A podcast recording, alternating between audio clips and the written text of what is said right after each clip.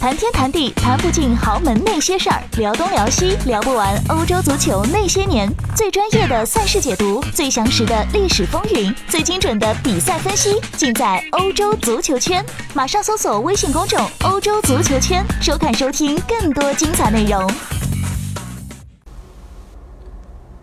大家好，我是李晨，呃，今天继续由我为大家带来呃关于西甲的一些内容。嗯，这两天关于西甲的新闻其实很多啊，话题也很多，但是说来说去，其实还是原来那些。然后这几天节目其实都给大家有讲过。呃，今天所以我就改变了一下方式，我就在群里边，咱们这个欧洲足球圈的群里边，我问了一问咱们的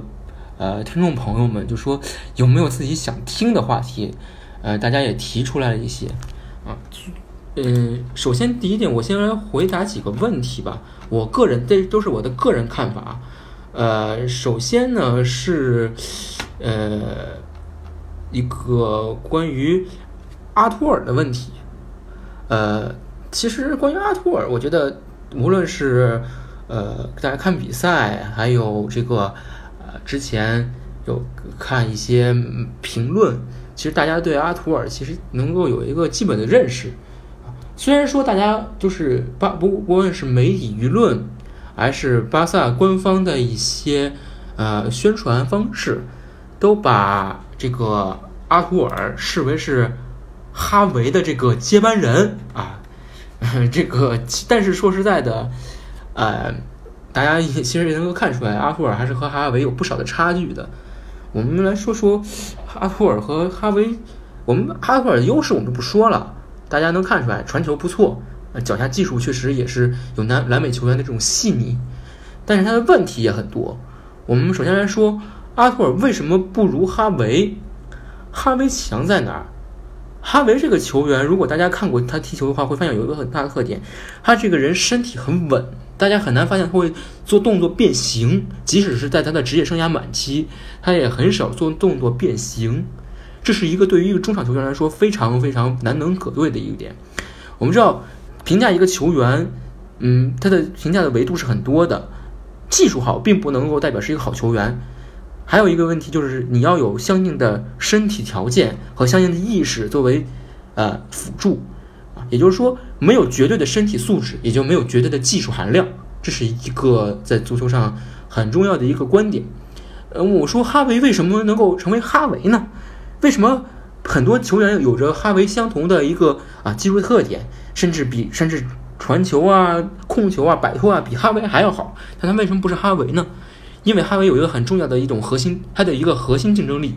就在于他的下盘下盘力量。大家可以看到他的下肢，哈维的下肢是力量是非常足的。哈维虽然身高不够，但刚但是他的呃核心的力量，也就是他的下盘是非常稳。这样可以给他一个什么影响？就是他在拿球、接球，然后衔接、带球，在传球的这个过程中是非常快、非常稳定。他可以做一个稳定的技术输出。也就是说，大家如果可以看一看哈维的一些集锦的话，就会发现哈维拿球、接球、传球的这一个动作是一气呵成的。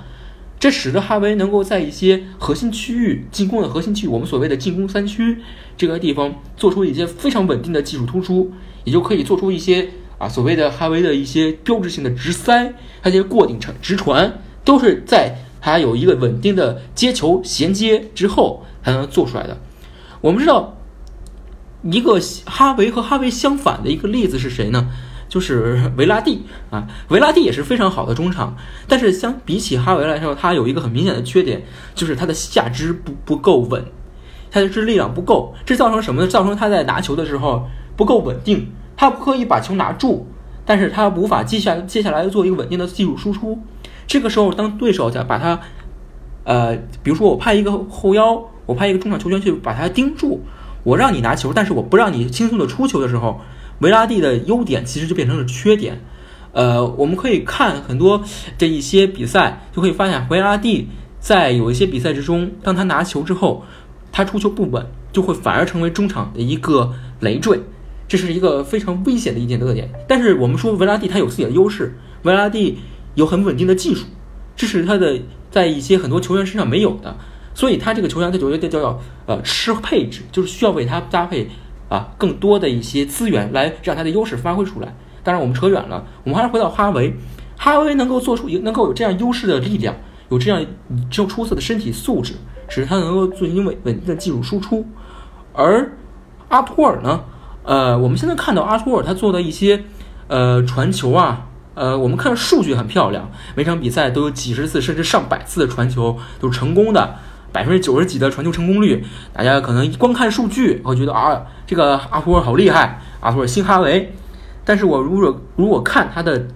一些传传球集锦，会发现很多时候他都是做一些安全的回传。或者说做一些安全的横传，很少有像哈维这样在核心的进攻区域拿球稳定的把球传给进攻球员，实现一个进攻机会。阿图尔现在还无法做到，这就是在于说阿图尔在一个拿球和衔接最后做出传球的过过程中，还不如哈维这样稳定，他无法做出一个啊在核心区做出一些很关键的传球。当然，我们说这个问题可以改变吗？呃，以哈以阿托尔的条条件来说，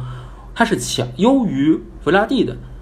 也就是说他的身体素质还是比较不错的。但是还是需要一些后期可能有球员来给他做一些啊指导啊，他自己也需要去摸索啊。当然，我觉得阿托尔的条件还是不错，但是目前来说他的技术缺点也是比较明显的，这可能也是受他在南美踢球可能。啊，防守压力没有这么大，包括战术力纪律也没有这么严，因为我们知道格雷米奥的主教练高桥是一个比较有性格的人，他带队也比较有性格，可能战术纪律也没有这么像巴萨这么严格，当然这都是可能的原因。嗯，然后聊完阿图尔，还有一个话题就是关于这个大家很关心巴萨和皇马的欧冠前景啊。我们知道这个皇马是欧冠三连冠。这是史算是欧冠改制之后史无前例的，而巴萨呢？巴萨今年夏天不断补强，他的一个很重要目标，包括梅西自己喊出来的，就是要拿下欧冠冠军，这是巴萨这赛季的一个非常重要的目标。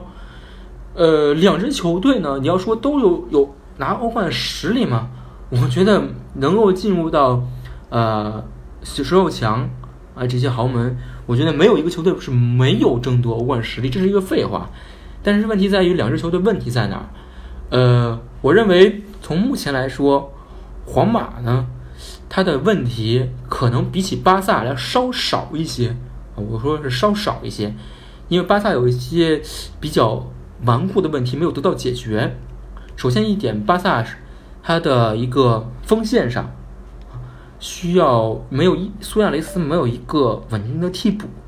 这是一个比较严重的问题。因为苏亚雷斯他的膝盖是有伤的，他的膝盖伤一直没有根治过。如果说苏亚雷斯啊可以一直坚持到赛季末，一切都好说。但如果苏亚雷斯这样一个重要的战略性武器在赛季中期忽然一下伤了，而没有人可以顶上来，现在帕科也去多特了，呃，那对于巴萨是毁灭性打击。没有，现在巴萨队内没有任何一个球员。可以顶替苏亚雷斯的作用，即使等未来苏亚雷呃梅西呃穆尼尔就更不用说了。所以巴萨和莫拉塔的这个传闻是有一定的呃根据在里边的啊。巴萨除了苏亚雷斯的问题，巴萨在中场，我们说巴萨这几年布斯克茨他的一个角色，布斯克茨他在的一些呃防守上，包括进攻上的一些呃。呃，可以说是，我不能说懈怠，但是有一些迟钝，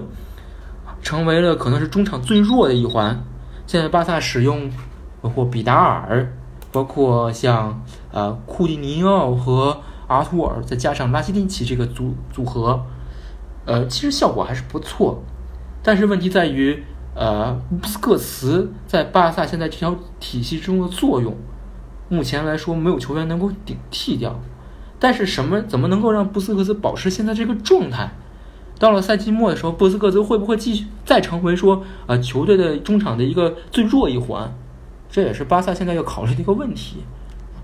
呃，包括比达尔怎么使用？比达尔的作用我们知道，买来可能就是想让他做中场打手的。但是发现说比达尔他不仅于此，比达尔的作用不止于此。不，比达尔他在于。啊，对于禁区的冲击能力，这大家都是有目共睹的。他是巴萨队内任何一个中场都没有的一些特质，比如说中场的对抗，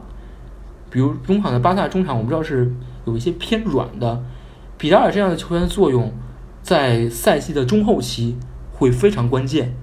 呃，怎么用好比达尔，其实对于布嗯巴尔韦德也是很重要的一个课题。然后就是后卫线，我们知道巴萨队内现在只有一个后右脚中后卫，那就是皮克。但是皮克到赛季到目前为止，可以说没有得到一个很好的休息，而且皮克自己也是场外各种各样的生意啊，就大家说这个能看到，甚在你甚至可以看到皮克有关皮克的足球新闻，全都是在谈这个生意，谈那个生意啊。皮克在依然是巴萨。非常重要的一个球员，他在于，呃，因为巴萨实际上是一个我们知道门将要担任第一个后卫的作用，因此，谁能够拖在后面，能够保护门将，是一个很关键的作用，是一个很关键的人物。而皮克呢，在很多场合呢，实际上是作为后防核心，也是作为球队唯一的右脚后卫，实际上是一个，呃，不可或缺的人才。而在乌姆蒂蒂受伤的情况下，皮克的作用实际上是越来越重要。如果得不到休息，啊，皮克如果得不到休息，或者说是他的状态出现更大的起伏，那在巴萨争冠的后期也是非常非常重要，也非常非常危险的。所以说，其实皮巴萨虽然说在今今夏进行了一个很大的规模的补强，包括巴萨他买到了。呃，中场他不断的啊，把中场的这个呃对抗能力提升上来，跑动能力提升上来，但是问题在于他有一些硬伤还没有解决，所以我说巴萨有一些更有一些硬伤啊，是他阻碍他夺冠的一个关键。而相比之下，皇马实际上实际上在欧冠，我认为比巴萨的啊其实稍微要有一些优势，因为说虽然说。虽然说现在，呃，C 罗离开了，然后现在成绩也确实是不不太好，但是实际上皇马在过去几个赛季的这个呃整体架构是没有一个完全的质的变化的，它依然是依托了过去三连冠期间的这个呃主力阵容，所以我认为说，呃，皇马实际上要普拉里要做的事情就是让球员啊好好休息尤其让核心球员。好好休息，好好保持状态，然后呢，等到真正到了三月份的时候，真正要上力气的时候，皇马的球员和主力们能够找回最好的状态，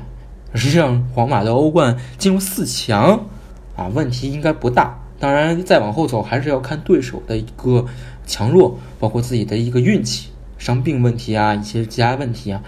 当然，这些都是。呃，皇马在未来需要考虑的，但是皇马总体来说比起巴萨还是要有一些优势。呃，最后一个话题就是关于这个现在西甲的一个形势啊。我们知道这个赛季皇马、巴萨其实包括马竞，甚至状态都不是很稳定，也是有着很多的一个起伏，而很多的一些原来的中游球队实际上也是。冲了上来，甚至像塞维利亚一度占据了榜首。很多人有句子就觉得说，现在西甲啊，是回到了一个战国时代啊，呃，这个现在原来叫西超，现在终于叫西甲了。呃，但是我认为呢，实际上，嗯，没有一支球队，甚至马竞都不太可能来整个打扰整个打乱整个的西甲的争冠形势。最后争冠应该不出意外还是皇马和巴萨，巴萨的呃优势可能稍微大一些，嗯，因 为什么呢？因为我们知道，其实呃无论是呃塞维利亚啊，其实已经现在有一点进入到了这个强弩之末的这个状态之中，因为实际上我们知道塞维利亚最有希望、最有希望的一年是哪一年呢？最有希望的一年是一六到一七赛季，当时桑保利啊带队，然后当时塞维利亚是夏天是大规模的补补强，基本上可以说是能把能买的买不着的全买来了啊。那一年是塞维利亚是形势最好的一年，但是当时其实也是后半程关于桑保利和阿根廷足协的一些传闻，啊，确实也影响了整体球队的一个争冠形势。包括当时在伯纳乌被打成了三比零，啊，那一场比赛也确实是对整个球队的心气儿打击也非常大。然后就是碰到莱斯特城出局，所以说实际上在当时，啊，塞维利亚形势那么好，包括整个球队的阵容也是那么强的情况下，都对巴萨、皇马没有任何形成任何形式的威胁啊，可能也就最后一度对巴马竞的第三名有一定影响，但是最后应该我记得是还是马竞是第三，塞维利亚第四名拿到那个欧冠资格，所以我们说其实上，呃，从在形势这么好的情况下都没有机会的话，我不认为进入到三月份之后，塞维利亚还有机会能够继续威胁到啊巴萨和皇马。但是你要说为什么呃塞维利亚这个赛季表现这么好，我觉得群里面有个朋友说的很对，就是其实可能就是啊其他对手衬托出来的。